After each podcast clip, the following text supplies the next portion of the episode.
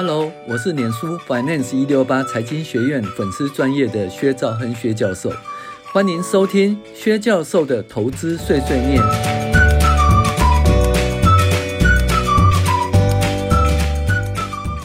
各位网友，大家好，我是薛兆亨薛教授。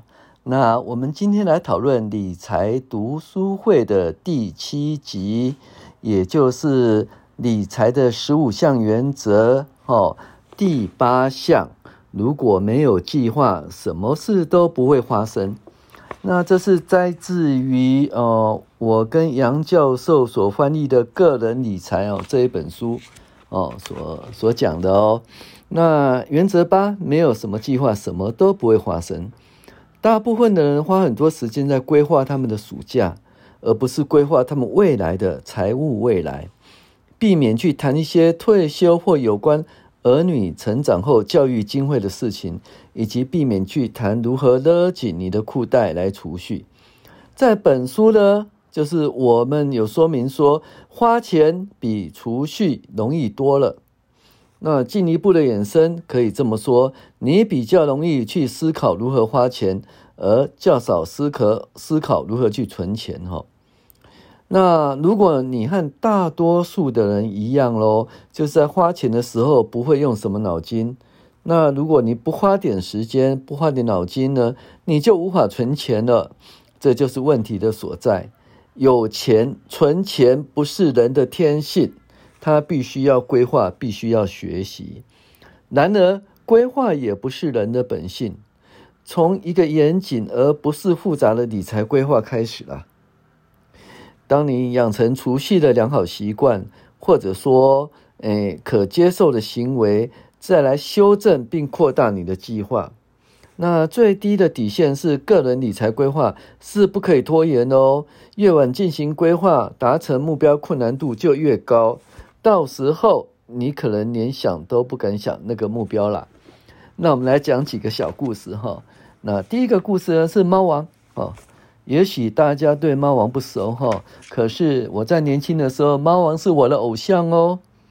那猫王是 Elvis Presley 哈，他基本上呢，从高中毕业以后呢，就是一九五三年的六月哈，他其实他没做什么工作，他只是做一个卡车司机而已哦。那他的目标就只是要成为一个卡车司机哦。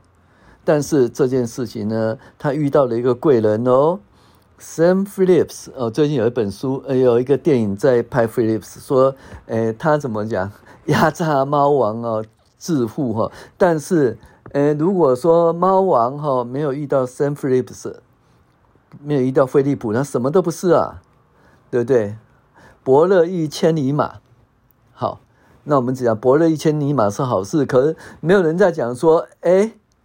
不是千里马遇到伯乐，没有人讲说，哎，伯乐是怎么压榨千里马的？好像没有人讲这些事情。说啊，你真是我的伯乐啊，啊，你真是很好的千里马。可是中间的这个雇佣关系，哈，呃，权利义务关系啦，还有那个呃金钱啊。的分配的关系其实都没有被讨论了哈，那没关系。如果你想知道 Phillips 怎么压榨猫王的话，你去看 Phillips 这这部片子哈。好，那自从他遇到了 Phillips 以后呢，那猫王呢很快就变成摇滚巨星喽，对不对？那从此呢，他就担任音乐的工作者，而且赚了好几亿元哦，好几亿元，所以赚很会赚钱，怎样呢？但是他面临的财务困境，为什么呢？会的落得如此的地步呢？答案是他的人生过程中忽略了理财规划的工作，因而他任用他的父亲当他的理财顾问。哈哈，他父亲当理财顾问，他父亲是谁啊？是一个违反票据法的卡车司机而已啊！而且他父亲被判刑过哦。那猫王很天真的任由他的经纪人抽取百分之五十的佣金哦，哦，人家同行同行只抽百分之十哦，他经纪人居然抽百分之五十的佣金哦，那基本上啊，他拒绝了税盾，也就是说他没有做任何租租税规划哦，而且他不很不吝啬哦，都送一些好东西给亲朋好友哦。那这些很重要的礼品哦，而且呢，他每年花五十万美元在维持他的呃 Graceland，就他的嗯 Graceland 不晓得怎么翻译了哈，他的不动产啦、啊。那由此可知啊，财务的保障哈，远比赚钱更重要。如果说你不做理财规划的话，那你再怎么会赚钱也都没用了。所以呢，在一九七七年去世时候，哇，真的悲伤的日子。那一年我永远记得，民国六十六年，敬爱的猫王过去了。那当然呢，我敬爱的阿公也在那一年走了哈。所以一九七七年我就很熟啊，民国六十六年哈。但是他只留下了五百万美元的财产哦。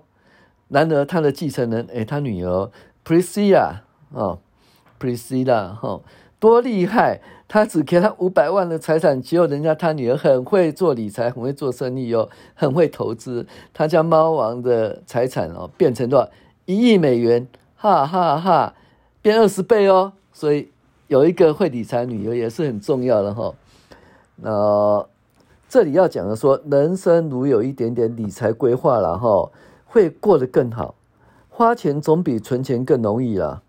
那对猫王是这个样子，对你也不例外哦。哦，那我们再讲另外一个故事好了。其实这个故事最近推出一个续续集吧，呃，对，就是讲欲望欲望城市哈，欲望城市有续集发生的哈。那它中间有一集啊，就是那 Carrie 哈。他为了降低购屋自备款的压力，他想买房子，他不想变成老女人。没有房子的老女人其实还真的蛮惨的哈，没有房子就是独自一个没有结婚的话，哦，没有房子还真的蛮惨，尤其在台湾，呃，听说大家都不喜欢租房子给那个老年人哈。所以老年人好像呢，要存一笔钱，要么去住那个养老院，要么自己要有自己的房子哈。那 Carrie 也是有这个问题哈。那所以呢，他想要筹购物的自备款，购物的自备款是他的，应该是他的理财目标之一啦哈。可是呢，这个购物的自备款造成 Carrie 呢很大的压力啦。于是呢，他如何降低这个压力呢？他就用他最擅长的活动。那他就和他的好朋友啊，Miranda 去逛鞋店，纾解压力，这是他纾解压力的最好的方法。朋友，你也有纾解压力的好方法吗？呃，Carrie 他是逛鞋店哦。那他提起的一双哈，嗯，他问 Carrie，Miranda 说：“我的钱哪里去了？我知道我好像钱都花在……结果他提起一双呢，Manaro Blahnik 鞋子啊。”然后呢，Miranda 回答说：“这双鞋子的标价是四百美元哦。那你有几双这样的鞋子呢？五十双还是一百双呢？”那 Carrie 说：“那又怎样呢？我这样有做错什么事吗？”哦，如果说哦，你有一百双的话，一百双乘以四百美元，那你的购物自备款。Miranda 就说：“那你的购物自备款，就很明显，Carrie 不太会算数。”我说：“嗯，大概只有四千块美元吧。”哦，错，Miranda 说：“错，是四万块美元。”啊，Carrie 说：“我花了四万块美元买我的鞋子，但是我却没有地方可以放。”嗯，对啊，他也没有房子啊，所以他有有一百双款，呃，有一百双的那个。高级的高跟鞋，他最喜欢的鞋子。可是他，那这些钱加起来就是他购物的自备款哦。结果他居然没有钱去买房子，也没有钱来换这个鞋子哈。嗯，真糗哈。所以呢，那所以就是讲说要进行这个理财计划。如果你没有规划，没有开始，什么事都不会发生哈。那如果说你要进行理财规划的话，那基本上呢，就是要使用资产负债表来衡量你的财富，然后。所以你就必须嗯，要知道你的财富到底是多少哈。呃，假如你像大多数人一样呢，你可能会不加思索的去消费了，但是你你却不可能哈不加思索去储蓄，储蓄是要思考的哦，储蓄是很很痛苦的啦。那你像 Carry 一样哦，储蓄不是一件呃，出于本性的事，它需要被规划。那如果规划哦与预算需要控制，那不是自然成型的哦。对科瑞而言呢，这个事情就是要探知未来，面对理财的现实，以及为这件事情付出牺牲，而且开始行动。那如果缺乏衡量他的财务体质能力呢，来建立计划、预算、达成目标能力，那这些目标永远不会发生了。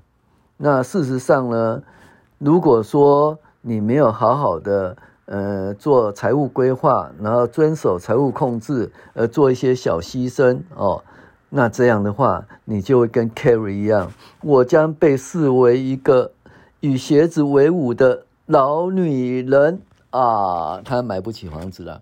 那要怎么样规划呢？那基本上就是使用资产负债表来衡量你的财富。那所以你必须要哈了解你到底自己有多少钱，你必须要做一个个人的资产负债表，也也就是你要找出哈你的资产还有你的负债。哦，那剩下的呢？资产扣掉负债，剩下的就是你的净值或者是权益。那你才知道真正属于你才是多少钱哈。那也许说你看人家开那个什么嗯，Porsche，那哇一辆 Porsche 大概三三百多万或四百多万，你想哦他很有钱？错，他不见得很有钱。为什么？Porsche 资产好了三百多万四百多万，可是如果变现的话，其实要打折打很多，对不对？那没关系，假设买了五百万呢，车子还是五百万，可是呢？他借了多少？他借了三百万去买这辆车子，而另外两百万也不是，也是跟人家借来的。所以呢，他虽然资产呢是多少，有 POS 五百万，可是其实他的净值可能是负数，因为他为了保养这辆车子，他花了很多钱，而且跟人家借了很多钱。最好不要跟地下钱庄借钱，不然他一辈子呢就会陷入哦地狱的深渊。哈，好。那你了解你的资产跟负债，所以你不要看人穿的巴得巴得哦，穿的很漂亮哦，很嗯装扮的全部都是名牌哦，那看起来就是有钱人的样子，上等人的样子，然后开的全部都双 B 啦，或者 POLO 啦，哦，或者是法拉利这种车子啊。你就哇，这是很有钱，当然是泡妞是很好，但实际上你可能比他更有钱，因为你从来不知道他负债是多少。那真正衡量了一个人有钱或没有钱，他基本上是看他的净值。好，那知道你自己的财务状况，也就是说你知道你的资产负债表以后呢，你再来做什么编制你的损益表啦。那损益表其实这你大家都会，现在不是有一大堆软体吗？软体就要记录你什么。呃，记录你的收入有多少啊？那你的开销支出有多少啊？花在食衣住行啊、保险啊这方面的钱有多少？那有很多记账软体哈。那你有了这个东西，你就知道说，诶，你到底是收入有多少，扣掉你的支出，那你赚多少？那你有了记账软体的后，那你就知道说，你每次能够，呃。就是你每个月或每年可以产生多少现金流入？那当然不是现金流出。如果现金流出月光族，现金流出怎么办？那就跟去借钱呐、啊，或者说，呃，用掉你的储蓄啊，好，就一个一个就用掉，最后不行，那只好就借钱，最后变成无业游民呢，或者变成街友哈。所以呢，你必须要这个好好的记录你的那个损益表哈。那有了资产负债表跟损益表以后，你就可以开始做规划。那规划的话，就是说，像像 Carrie 他就是买房子嘛，哦，所以他就有头期款，对不对？那假设他投期款呢，他基本上是要多少十万美元？那十万美元的话，那他目前的资产负债呢？哦，资产总共有多少？哦，资产假设只有多少？呃，三万美元好了，哦，就是不是资产有三万美元，而是他净值有三万美元。那距离那十万美元呢，就很久，对不对？就还有七万美元，那就看他的那个损益表哈，就呃收入哦减去支出，剩下多少？那假如他收入哦减收入，假如说他总共一年呢是呃二十二十万美元，那他支出假如说一年是十八万美元，那他要留下就一年可以存两万美元，对不对？那两万美元的话，那他刚才的话就是缺多少？呃，缺的钱大概要三年到四年，那就会有头期款。